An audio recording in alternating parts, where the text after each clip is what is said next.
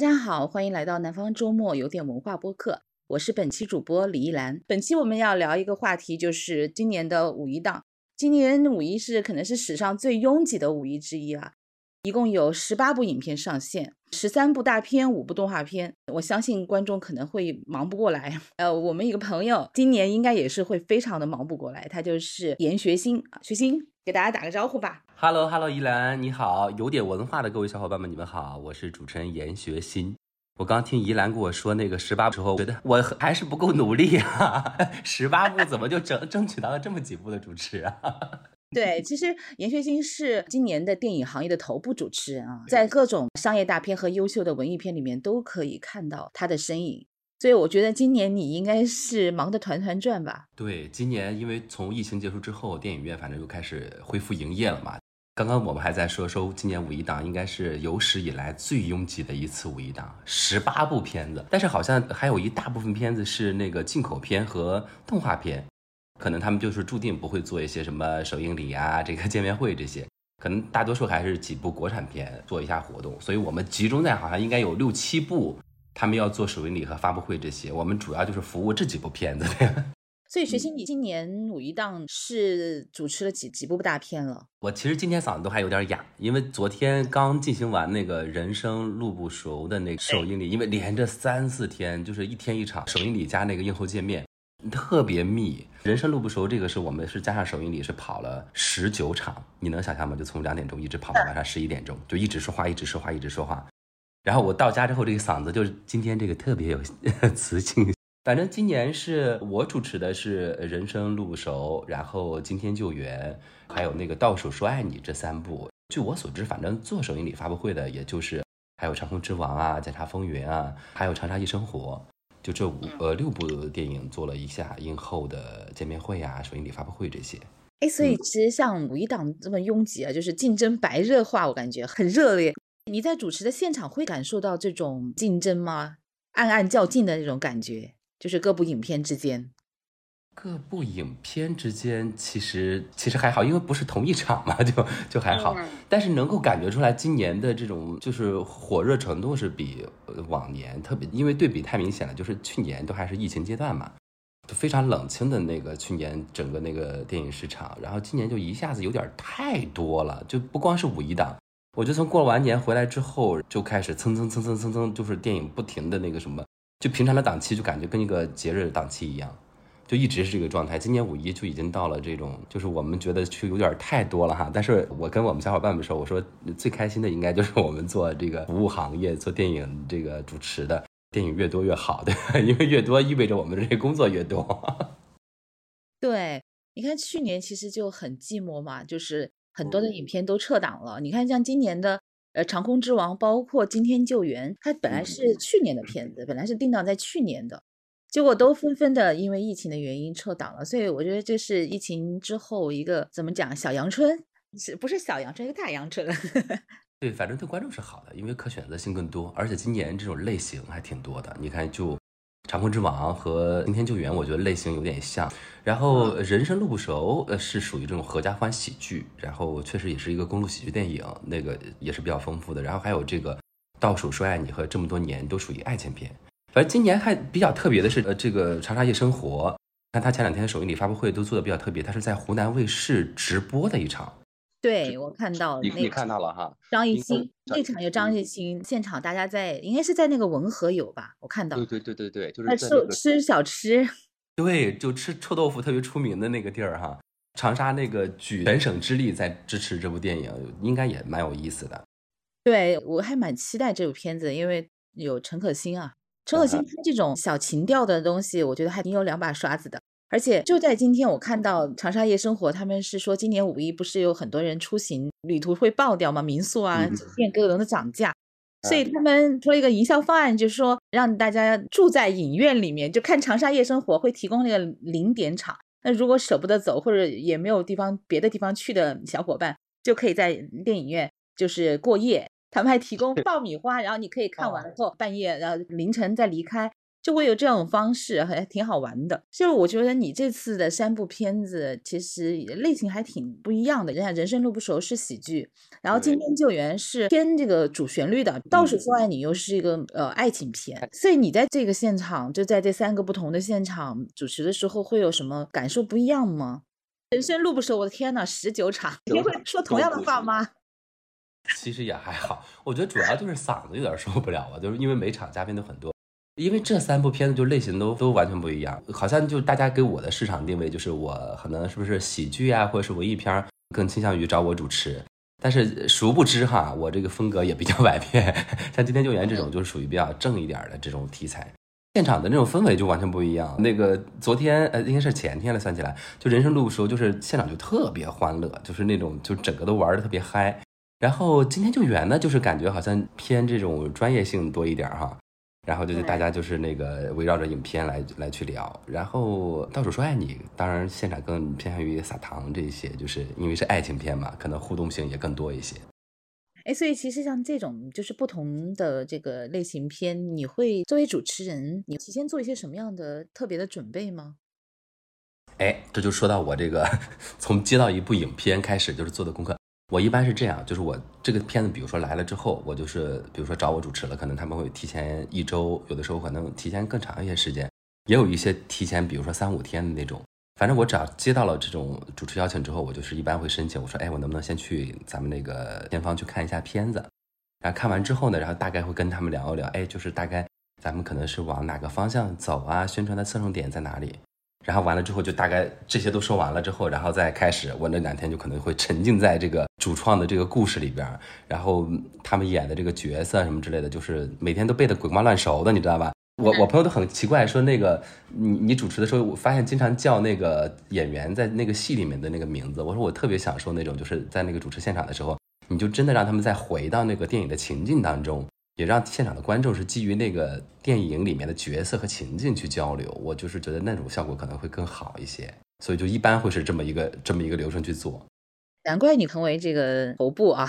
因为我 我参加过很多的这个发布会，大部分的时候那个主持人都还是很专业的，但我有些时候也会碰到这样的情况，就是我去了现场，我发现主持人对于这个电影的内容非常的不了解，嗯，每个演员他演什么样的角色都非常的不清楚，或者说。你大概了解了一个皮毛之后，你就得照着那个卡片来读，磕磕巴巴的，就是那个现场就非常的不活跃，搞得就是主创也有点无所适从，然后主持人也很尴尬，就我就觉得这个这个非常的不专业。对，因为大多数情况下，我觉得可能也是预算不够，对，预算不够，只能就是就赶紧就是拉个干行活的什么之类的。反正我主持的话，我就是一般要求必须得看片，不看片我就觉得心里没底儿，大概泡在这个片子里面。并且头一天我是坚决不会出去的，就比如说第二天有这个首映礼发布会，我头一天晚上一定是坐在我的那个小房间里面，我就把这些所有的关于他的报道也好呀，所有的关于这个电影的幕后花絮的这个内容也好，都去看一遍。而且现在你知道有一个特别方便的地方是什么？就是抖音。现在就是所有的电影宣传都倾向于这个口，我就会把他们这个所有的抖音发过的视频都看一遍。而且看一下他们每一条抖音下面的那个留言，都留了一些什么样的内容。其实这个留言就是观众第一时间看到你无聊之后的他的第一时间的想法，这个是一个特别好的帮助。大概会有一些这样的一个过程。对，学到了这一招。对，其实抖音上面及时的这种反馈还挺厉害的。你可能会陷入到某一种套路里面对一个影片的评价，但是他的这个留言给你一个不同的视角。哎，我不知道你平时的时候，一兰你是抖音和这个 B 站的用户吗？嗯，我偶尔我看的不多。我现在觉得有的时候说主持人什么抛梗接梗啊，我现在就是大多数时候去看那个抖音下面的评价或者是 B 站的弹幕。我发现他都好会接梗啊，就是他的那个，你看点赞量最高的那条评论和弹幕哈，哇，我说怎么会想到这么好的一个接梗的一个方式？那有的时候就是去看那个就觉得特别逗，也是一个学习的方法。对，就是高手在民间，你会发现他们那种智慧，有些时候小看了。我因为可能很多人，呃，尤其是知识分子，在某种程度上有可能会带有某种精英的视角。但是你会发现他们在抖音上、B 站上面的这些评论非常的接地气，非常的好。对，因为那个就是他呃直接的电影的受众。因为有一些不是说我不知道你是看片类型是什么样的，反正如果是我自己愿意，就是花时间到晚上去看什么，可能更多的时候是什么看点文艺片啊什么之类的。但是真正比如说这个五一档的这个商业片，呃，受众什么之类，其实还是在抖音用户啊、快手用户啊什么这些，大多数基数是在这儿哈，所以应该最直接的是看一下他们的想法。哎，像你会，比如说像对我们你这个五一档的这几部片子为例的话，你会会在现场会想一些什么小妙招，或者怎么样来活活跃现场的气氛，包括台上台下的，呃，比如说像倒数说爱你，还有尤其是还有这个人生路不熟，都是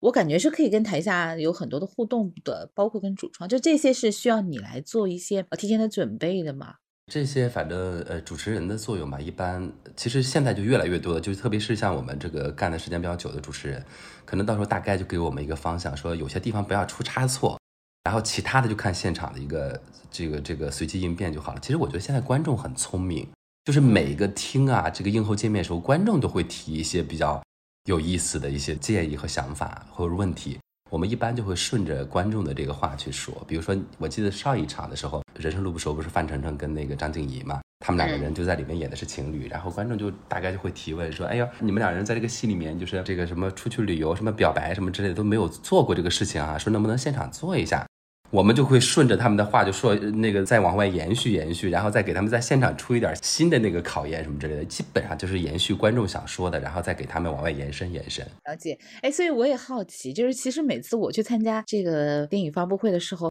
我在想，那些现场的观众他们是真观众吗？就是我就好奇，因为我觉得很多人。提问的水准啊都很高，包括有一些说到动情之处都留下了两行字。所以我不知道你从业这么 多年，你你怎么感受啊？你能猜出来哪些是真的观众，哪些是是可能是那个是不是预埋的观众吗？我还真是猜不出来。哎，我觉得这个应该很好猜。我有的时候在现场，比如说那个起来一个观众，他大概一开始说话就能够知道这个观众是一个真情实感的现场观众，还是一个。可能是这个观影团或者什么运白的这样一个观众，有的时候主创其实也能感受出来，是吗？你怎么感受出来的呢？给我举举例。有的很明显，你看那个就是一下起来说，那个一个大爷就起来说，我特别喜欢导演哈，然后就开始说了一下。然后说了导演的三部影片，两部影片的名字都说错了，一看就是被安排的。他起来说的哈，然后其实对电影他也没有那么的喜欢，看得出来，就是他真的喜欢电影，你是能感觉出来，就是他是基于这个影片喜欢，然后又基于那种就是现场的感受就起来发言的那种，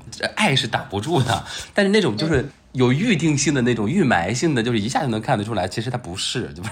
在安排好了。对，因为有一些观众，我就听他们发言长篇大论的，你觉得他非常的专业，我就想说，这到底是 预埋的观众，还是他真的是影迷啊？就是经常会有陷入这样的困惑啊。因为这个事儿，反正现在大家也有有点反感了，就有点诟病这个事儿了，说好多那个，特别是在短视频上，就说，哎呀，这个有必要哭成这样吗？什么之类。我觉得，但是我从从业角度来看的话，其实有的时候也是宣传公司他们没办法的一件事情，因为有的时候你在现场找那个观众起来一个一个提问，因为有的时候一场映后见面可能也就二十分钟，你像精准的踩到一个宣传点，其实没有这个时间去慢慢的一个一个就让他们说，你因为你采访你知道，你要一点点引导他，引导他，或者是让他想说的话，或者是你想让他说的话，这个都比较难。所以说就是需要时间，所以这种是可能是最最简单直接的一种方式，就是在现场哦起来了，巴拉巴拉，可能就说这这这些内容，OK，可能就出现了这种效果。那没办法，现在这个短视频里面确实就是宣传效果最好的嘛。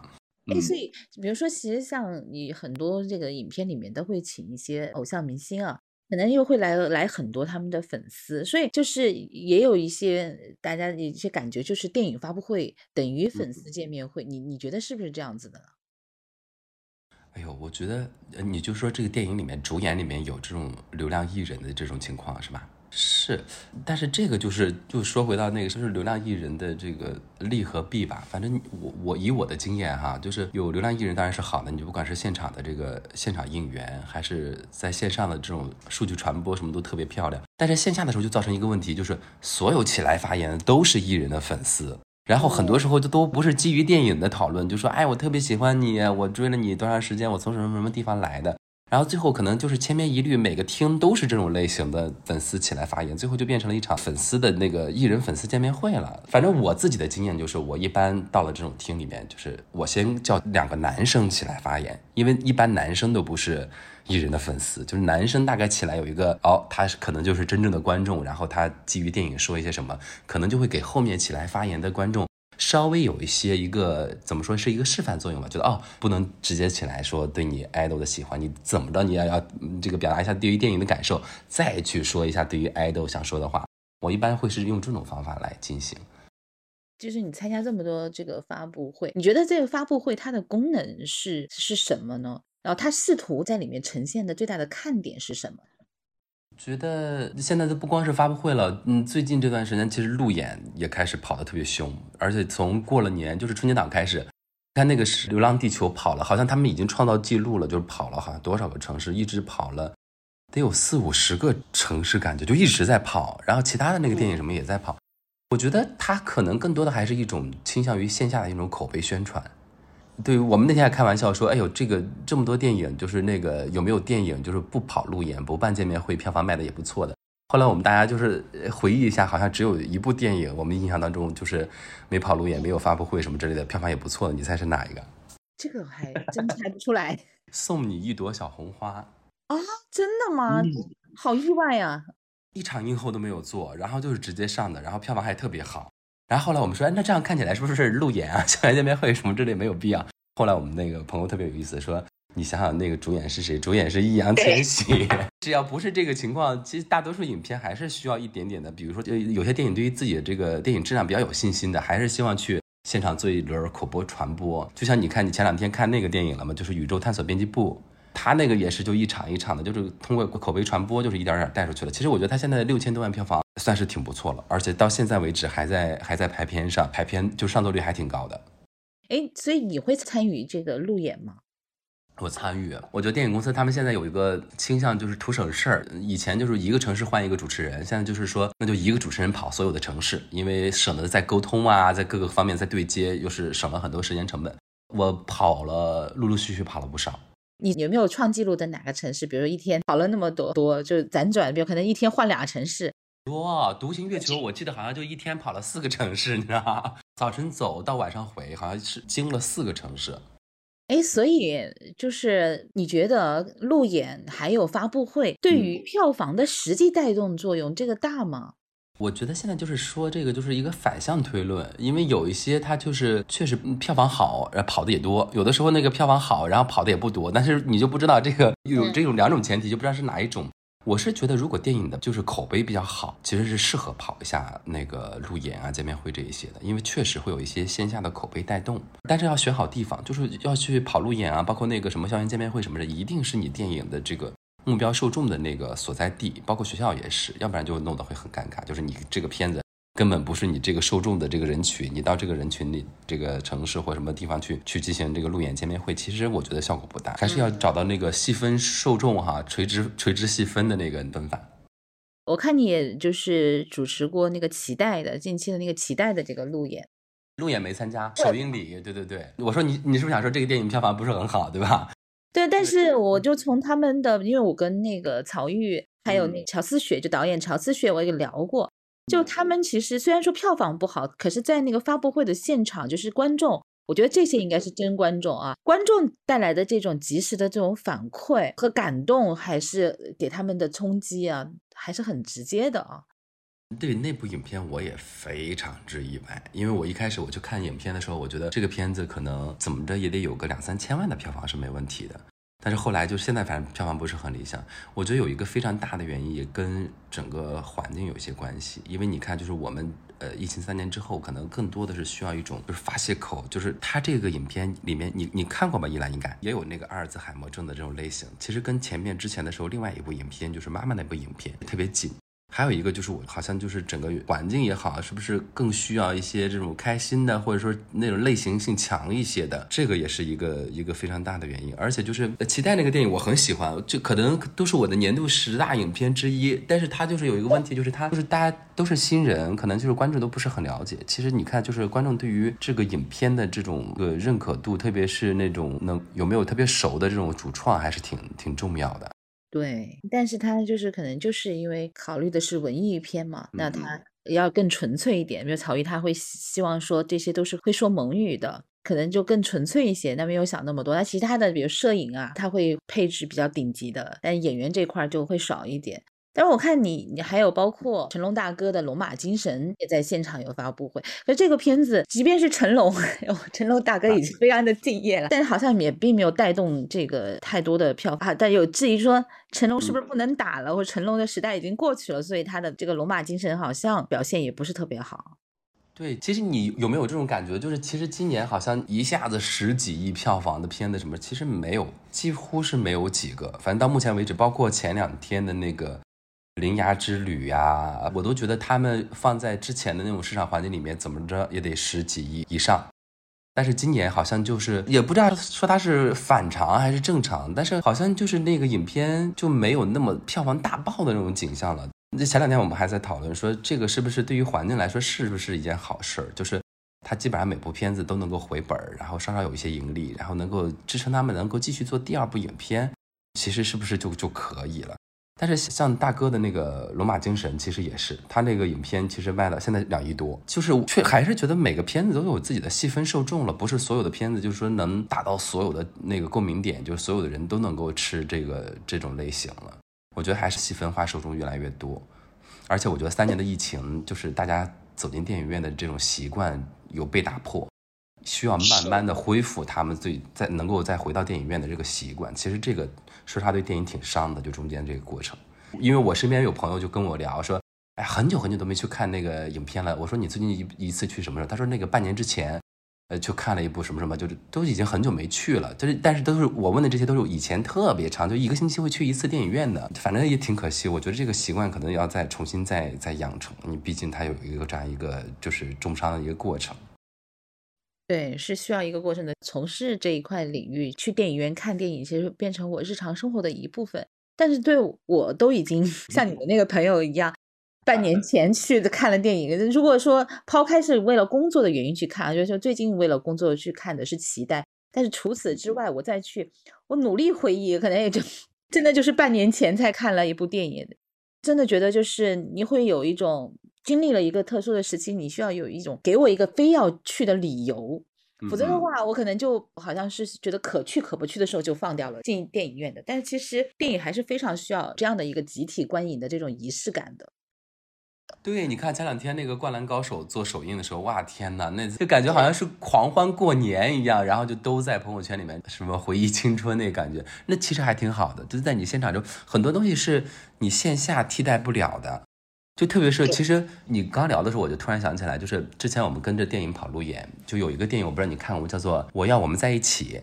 就沙漠导演的一部电影。电影我记得很清楚哈，我们当时跑那个线下路演，我去到哪个城市，反正是一个不是长沙就是成都这样一个城市。然后我记得，因为他那个电影讲的就是说男生女生可能因为经济不匹配啊，什么各方面不匹配，然后最后分开了。然后现场有一个男孩就起来就发言，他就说：“他说我今年刚刚大学毕业，然后。”反正挺穷困潦倒的，还没有工作，也没什么钱。我就觉得我女朋友跟着我，觉得挺让她受委屈的。然后说着说着，她就哭了。那个是真观众，你能感觉出来，他是真的是被电影那种那种感觉。然后他的女朋友就在旁边，就是站起来，就就就轻轻的拍他的背，说别着急，慢慢来，咱们慢慢来。就真的哎，我就一下子我就觉得那种电影带给人的那种慰藉感哈，就是很多时候其实很多话，就反正中国人。表达感情都比较含蓄，你真的到了那个电影院里面，你有的时候就是那一个 moment，你起来之后，然后好像你就能够说一些你对你喜欢的人或是对家里人说的那种话。那平时我们肯定是说不出口的。你说你要是给你那个爸爸妈妈突然间说一些什么样的话，或跟你女朋友、跟你男朋友说的那样话，我觉得都不好意思。但是那个在电影院的那个环境之下。在那个氛围的带动之下，你就是会想勇敢的表达一下你的爱。我觉得那个电影的那种带给人的慰藉，还是还是离不开的。特别好，我觉得有一些片子在今年是我觉得意想不到的这个票房黑马，比如说像那个主持过的那个《毒舌律师》，票房非常好，所以像他可能大家之前也想象不到他会有这样的一个票房。像这种片子，你会在发布会上有所预感吗？就他可能 后面的卖相不错，真的有哎。就是有的时候你主持一个感觉会爆的电影，你进去之后是有强烈的感知的。就是那个观众啊，他就是发自肺腑的那种想站起来，就是那种想跟你聊的那种感觉。呃，一个是《毒舌律师》这个现场，你就感觉他特别好；另外一个，我觉得《流浪地球》第一部出来的时候，然后你走进电影院里面也是这种感觉，就是大家就是那种狂热、那种燥，你知道，就想说点什么那种东西，那种感觉很强。反正就大概。走个几场之后，你就觉得哇。这个电影应该票房差不了。那有一些就另外就不是很卖的那种，你进去之后，你就主持人很累，你就想调动所有的那种工作技能，让大家多说一点吧。然后观众也不怎么想说，那种你就觉得都已经能够预感到这个电影的命运了。就是，所以有主创也会很关心主持人的感受，他就会问你，哎，说这个你觉得我们这场映后的这个这个观众感应这个反应他们是真实的吗？觉得我们这电影怎么样？有的时候可能自己也会有一点心里没底儿。当然我们在现场肯定是更多的是鼓励为主，不一定会说实话的。所以其实我们刚才在讲聊电影啊，那其实电影背后的就是人。你在跟这些主持的时候，面对这些不同的艺人，我相信很大部分都是非常，比如说像齐代，那可能都是素人，但是呃，姚晨和曹郁还是去站台了嘛。那可能大部分都是还是功成名就的一些明星和艺人。所以你在现场就是跟他们交流的时候，有什么特别的感受吗？不同的这些啊明星艺人之间，有没有一些让你印象深刻的故事？我的工作，因为一来我之前也是做记者，然后最早也是在做记者，然后做电影访谈节目，然后慢慢的才开始说哦，做发布会、首映礼这些，就是有一个这个过程。所以我其实从做节目的那个阶段就开始，比如说你要做一个这个导演的功课或者艺人的功课的时候，你就基本上把他们的履历都就艺术人生般的回顾吧，都回顾过。然后到了现场之后，你的感知又不一样。其实我经常有朋友问我说：“说那个，哎，谁谁谁，那个哪个明星怎么怎么样，哪个导演怎么怎么样？”我说：“其实他就是展现给你们的那个样子。如果你就是一个是一个比较敏锐的人的话，你就能够感受到他的那个他是不是真诚的，他的眼睛真的不会骗人。我接触的这些现场的，包括主创什么之类，其实给我的感觉也是这样的，就是他人前人后其实都是一样的。”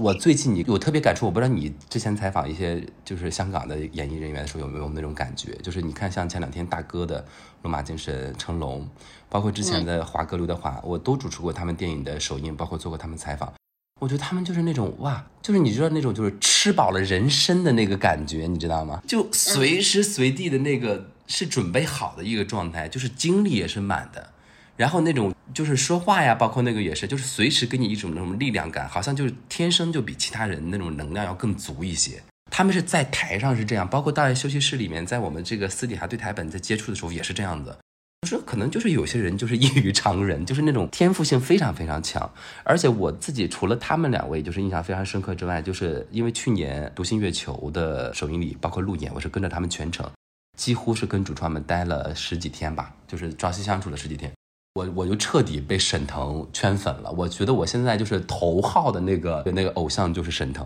而且我不知道说这个是不是有点过分，就是我觉得沈腾是我真的见到的活着的喜剧大师的，卓别林什么什么，我也是喜剧大师，但我没见到过，我说活着的肯定就是就是沈腾，他他的那种幽默，就是包括在现场，你知道。抛梗啊，丢梗啊，那种接包袱哈，发现哈，后来我自己在总结他的那种抛梗接梗，他真的是他有一个非常温暖的底色在接那种所有的梗。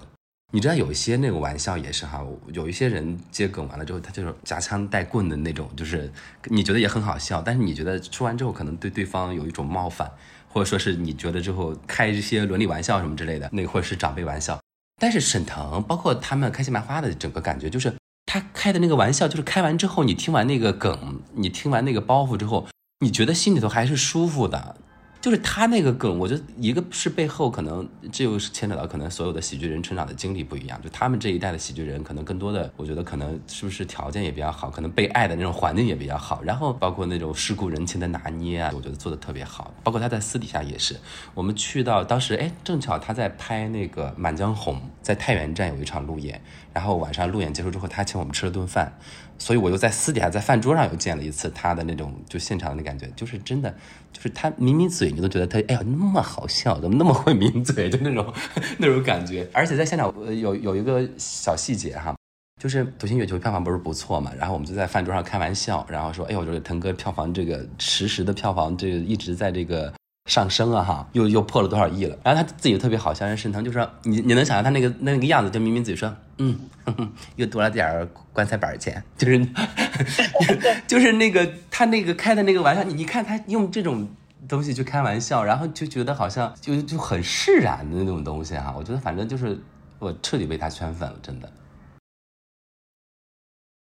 沈腾，我也是非常的喜欢他。我也是几年前也是跟他有一个线下的一个深深谈啊。那我跟他约的时候是在他的就在一个摄影棚，然后那次我们第一次见面，我进去之后呢，他就特别好玩，他在正在吃枣。还吃吃的特香。然后看到我进来，直接给我递了，他说你要吃俩枣吧，来来俩枣。然后现场就 顿时就就笑笑死了，就是他身上那种特别难得的松弛感。对，哎呦，太好了，我就想说这个词儿。然后他好像在现场也也讲过一个，他说你不松弛，其实什么东西都出不来。你一定要先自己松弛了，你所谓的你就是你的喜剧色彩也好，你的我就跟他求教，我说这个抛梗接梗什么之类的，他说你不松弛，这些东西都出不来。你是一个紧张的状态，这些东西都不会那个什么。他这点还真的是，我觉得反正呃独行月球的那一次工作经历给我来说算是我上了一课，就是真的在那一场学了很多，包括他跟玛丽的那种互动，你真的是觉得他们两个人就不可能在这种事业上分开，因为只有他们两个人就是两跟两个齿轮一样，那个齿轮是合的，就是这所有的那种喜剧节奏啊，那种包袱的那种衔接，他们两人是合的，真的特别棒。你真的你在台下，你发现他跟台上就没有什么区别的时候，你就觉得他真的就是他能红是，不是没有道理的。因为如果你毕竟是在台前的人，如果你始终是拿着一个面具，就或那不是你的那个形象示人的话，最终这个形象还是会被揭穿的。我这个这个揭穿不一定是坏事，但是就是你这个人设如果跟你本人是不一致的话，呃，我觉得就是其实是难以持久的。因为我我之所以那么喜欢，就是其实我也做一些除了电影之外其他的主持工作，但是我觉得我最喜欢的还是电影的主持，因为就你比较下来，其实觉得电影人哈，他相对来说还是足够真诚的，就包括有的时候就是他们那种反应，包括我我跟你讲个最好笑的是，有的时候你说现场的就是这种观众什么之类的这种哈演员观众，其实主创们会会给你抛个眼神，或者是直接在你耳朵边说，哟，这个是预埋观众嘛，就是那种。其实他就是只是是真诚的那种表现，才会看不得那种假的东西。就我觉得电影人相对来说还是真诚的。我觉得学新是对于电影主持的工作是很享受的。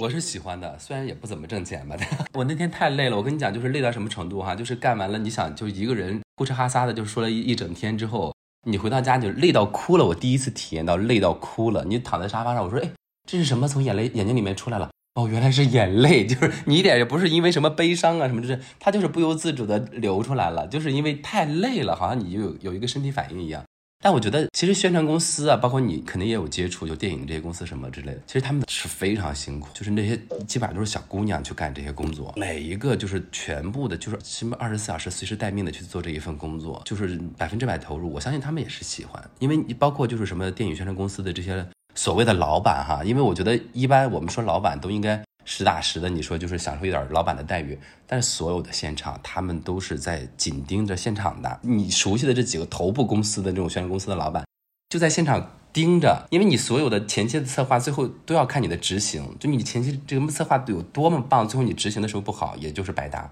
所以最后所有的劲儿都在那个执行那一环节。所以主持人其实说说实话，其实工作也挺重要的，就是你必须要做好你的工作，然后让他们这个执行得到实现。然后才不辜负大家的那么辛苦去做这个事儿。哎，所以其实你是从什么时候开始入行的呢？就是主持发布会啊。如果说，因为我大学本科阶段就是学的播音主持，然后后来毕业之后在了台里工作了小半年之后吧，然后我就说想来北京，来了北京就肯定是去了就是视频网站什么开始做这些，做了一段时间媒体工作之后，然后。就是因为我那个节目有一个是电影人访谈，另外一个节目就是你知道那个时候还特别流行什么主创们来到视频网站的直播间里面，就一大群人来直播间里面直播的那种节目。然后那个时候做那种节目，哎，好像就是有些偏方的朋友什么就觉得说，哎，你那个能做这个，就是能掌握大家就是这种节奏什么之类的，是不是？我们做做发布会、首映礼这些，你你也能试试。一开始的时候就是那种。很小的，比如说你到呃现场去探班那种，然后我就在现场，就比如费用也不高哈，然后给个媒体费什么之类，就给他干了这事儿了，然后就开始从这个开始入行。我还记得我特别清楚，我第一次主持的一个电影，我不能说那那个名字了，因为为什么？因为那次主持是我第一次。然后我记得当时片方问我说：“之前干过这活吗？”我肯定也不能说我没干过，是吧？我就说干过，因为确实你在棚里面是干过这事儿的。然后去了现场之后就去干了，结果。因为你第一次工作真的没有那么大的经验，就是你控节奏、控流程什么，而且流程又特别多，特别是对于一个新人主持来说，哎呀，怎么那么多的流程，那么多环节？然后就迟迟的那个环节就还没结束。然后我记得那个男主演是现在一个台湾的一个算是电视剧的一个一线的男小生，然后他就跑到我耳朵旁边跟我说：“他说你太慢了。” 就吐槽我，我就一下慌了，我说哎呦我天呐，我太慢了，怎么怎么办？但是好在就是那一场就活动结束之后，就就慢慢的就开始有了第二场活动。其实主持就是一个经验的累积嘛，就是你就是慢慢的训练一下你对现场的这种控制啊什么之类的，包括那种现场感知的那种什么，慢慢的就有。所以我说我现在想起来，其实还挺感谢，就是一开始的时候给我机会，就我经验没那么足的时候给我机会的那些朋友的，就是给了我很多成长学习的机会。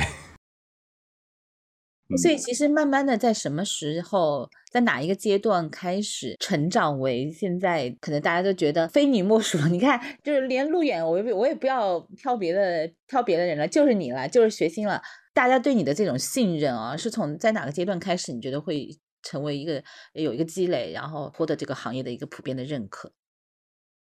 我觉得其实就是一点点累积，因为你那天跟我说完之后，我就自己去翻我自己的那个微博的工作日志哈。我就发现那个活是一点一点的增加的。一开始可能比如说一个月主持个一场两场，然后慢慢到了一个月两场三场，呃三场四场，然后这样一点一点累积。然后电影的那个量级可能也越来越大。我自己觉得它有一个比较大的变化，可能就是我不是药神，呃主持完了之后，然后大家就觉得说，哦这么大的项目能够驾驭得了。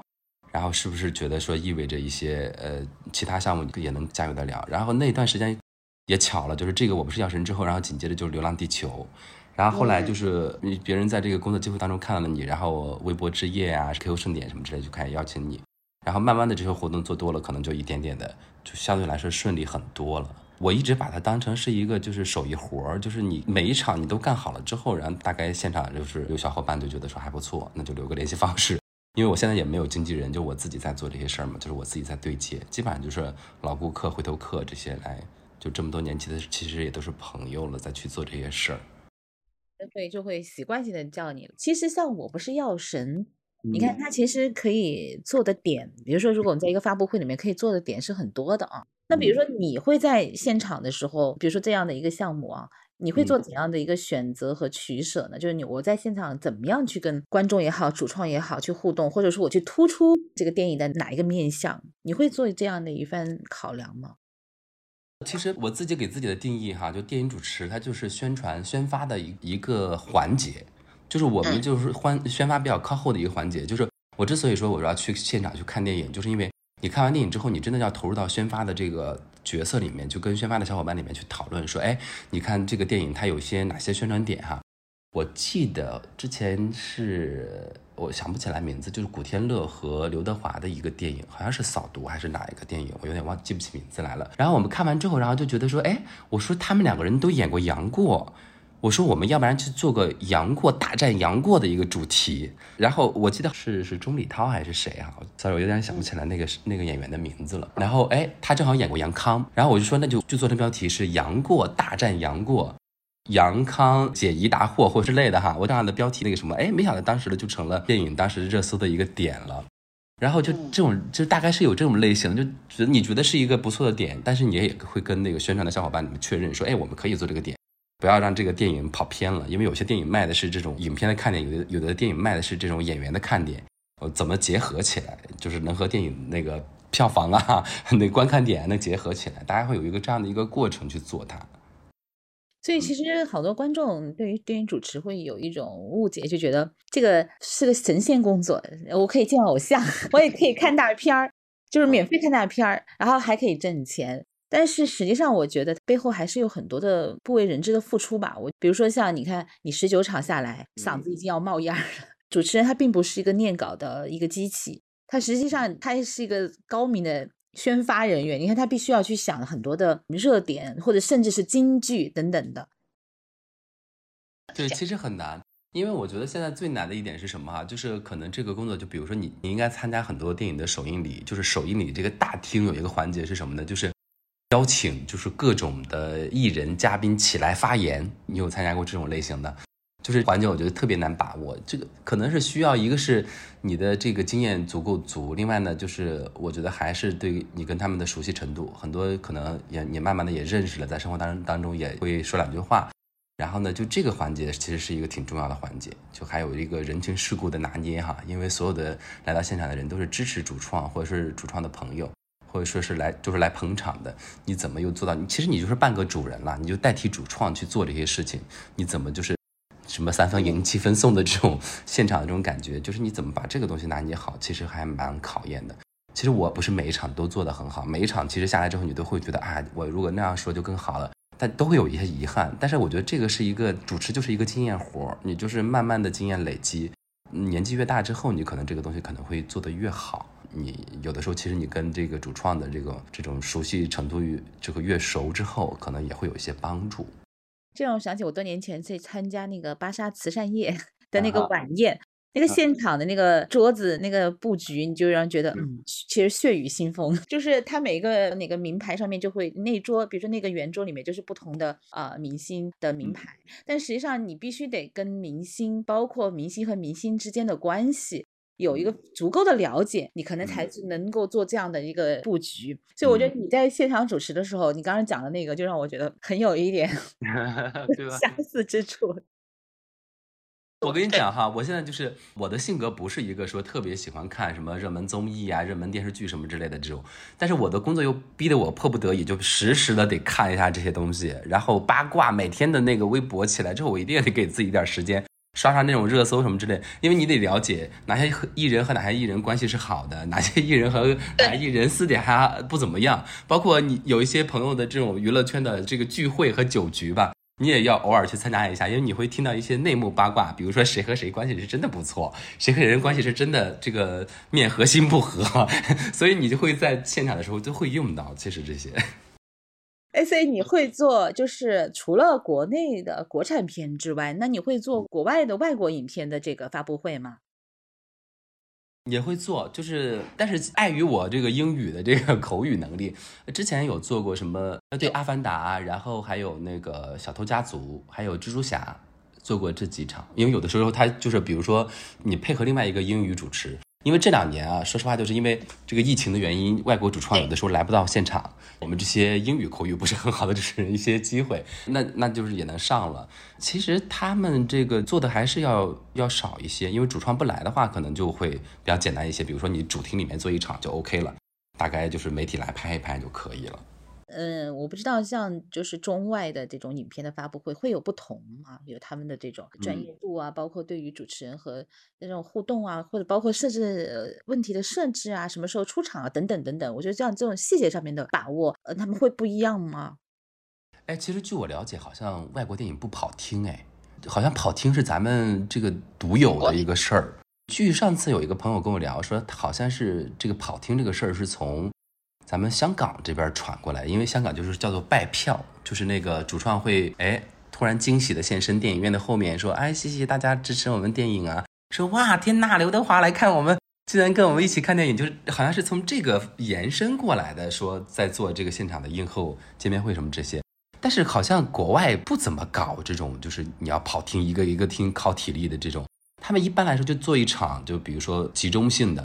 但是你你像大片，像这个漫威、DC 什么之类，就做一场比较大型的，一定要走红毯。红毯完了之后，有一个非常大型的一个一个一个发布会现场，他们大概就聊一聊，OK，这些就就已经差不多了。好像他们不搞这些，不和咱们搞这种体力战的这种形式，哎。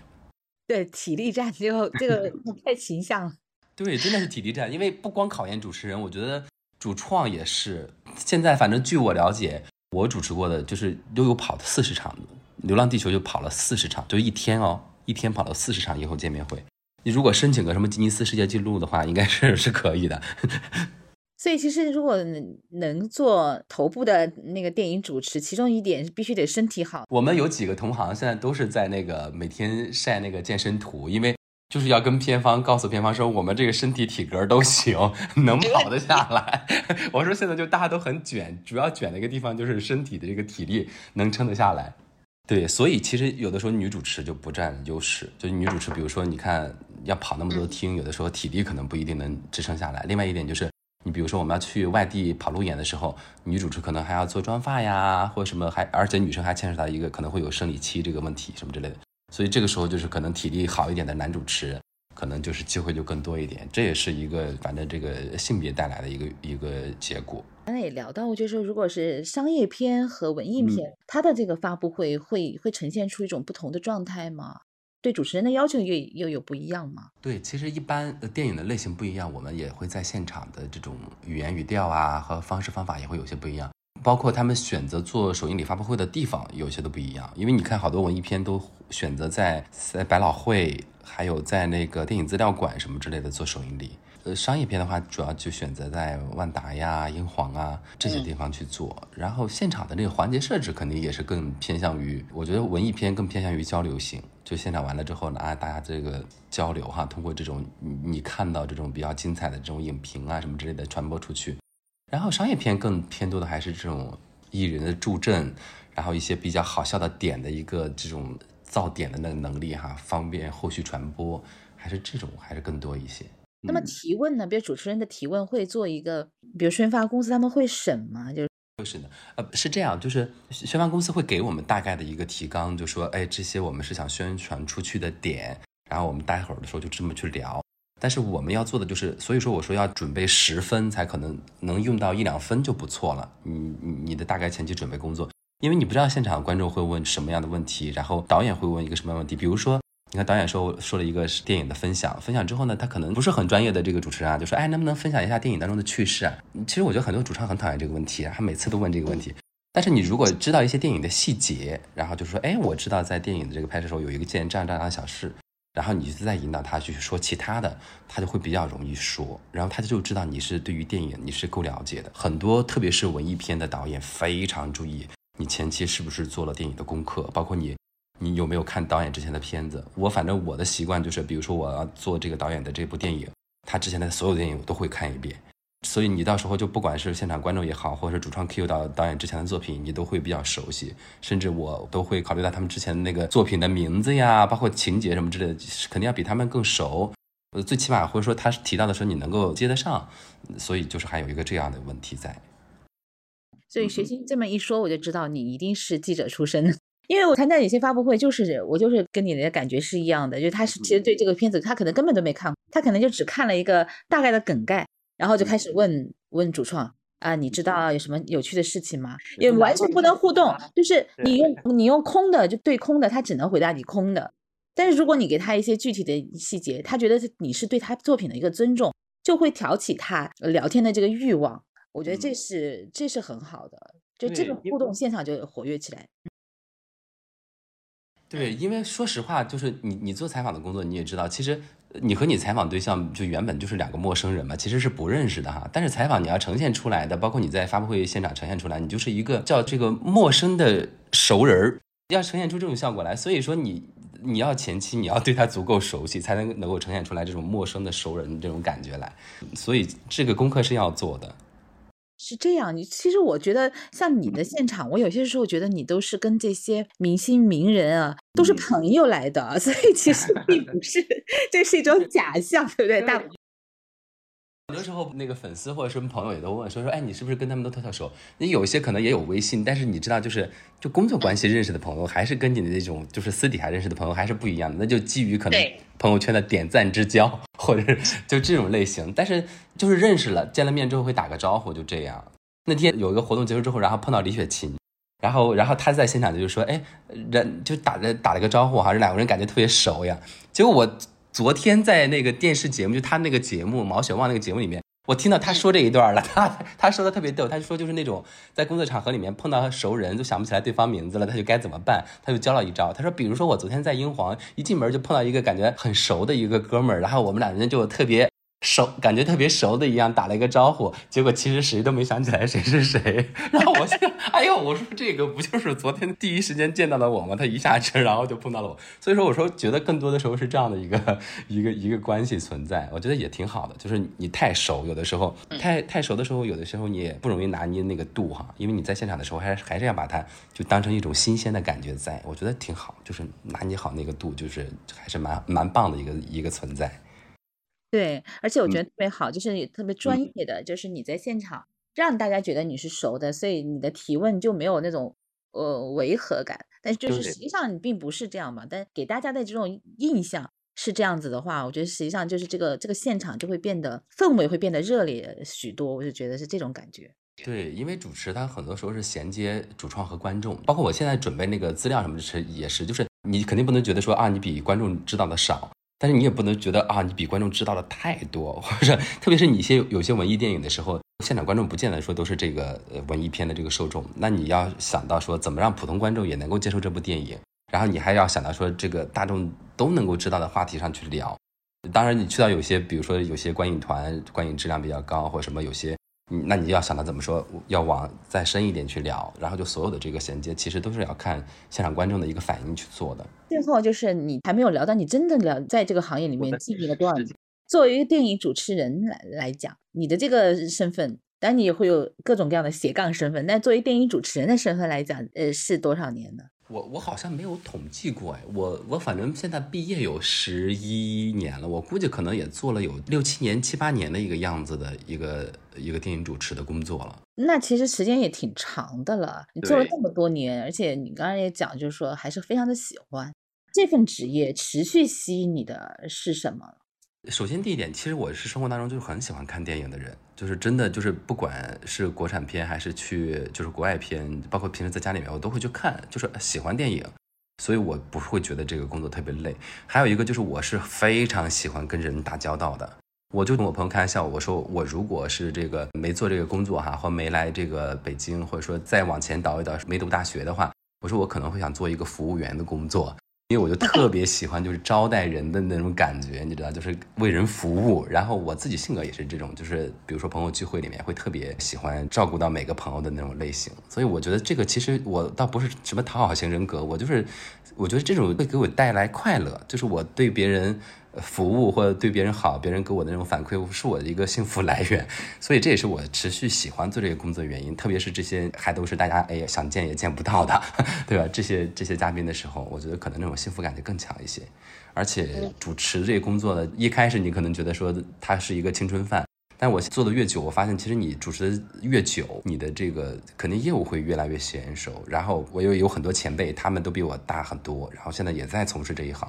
所以我觉得就先做着吧，先做着这个，什么时候就慢慢的做着。然后，因为我同期也在做着其他的工作，也在做自媒体博主啊，然后也在做这个，然后呃，自媒体也有个两三百万粉丝。然后我就说，哎，那我那一块我也是要同步做着，然后慢慢的看一看能不能跟喜欢的影视结合一下。那未来还有很多可能性，反正就先先先先这样做着吧。我就规划性也不是太强，但我大概。摸索着，我觉得应该自己应该做往哪个方向做，有一点点那个，有一点点那个浮现出那个方向来了。嗯，很棒啊。好的，我觉得这这一期就是挺轻松的一期，但是其实信息量也不少，挺多。非常谢谢雪欣啊。祝你越来越忙，因为 疫情疫情终于过去了，我觉得大家的生活都开始会回归这个正常。那也希望就是更多的观众，越来越多的观众啊，包括我自己，能够更多的走进电影院，因为电影还是需要啊一个仪式感的。